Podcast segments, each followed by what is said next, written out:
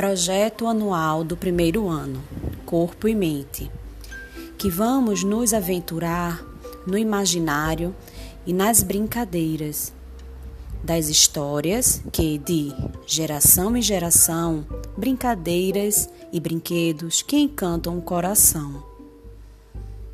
É enorme a influência do brinquedo no desenvolvimento de uma criança. É no brinquedo que a criança aprende a agir numa esfera cognitiva, ao invés de uma esfera visual externa, dependendo das motivações e tendências internas e não, no, e não dos incentivos fornecidos pelos objetos externos. Vigoste, 1989. Sabendo disso, o brinquedo oportuniza mudanças no processo de desenvolvimento da criança.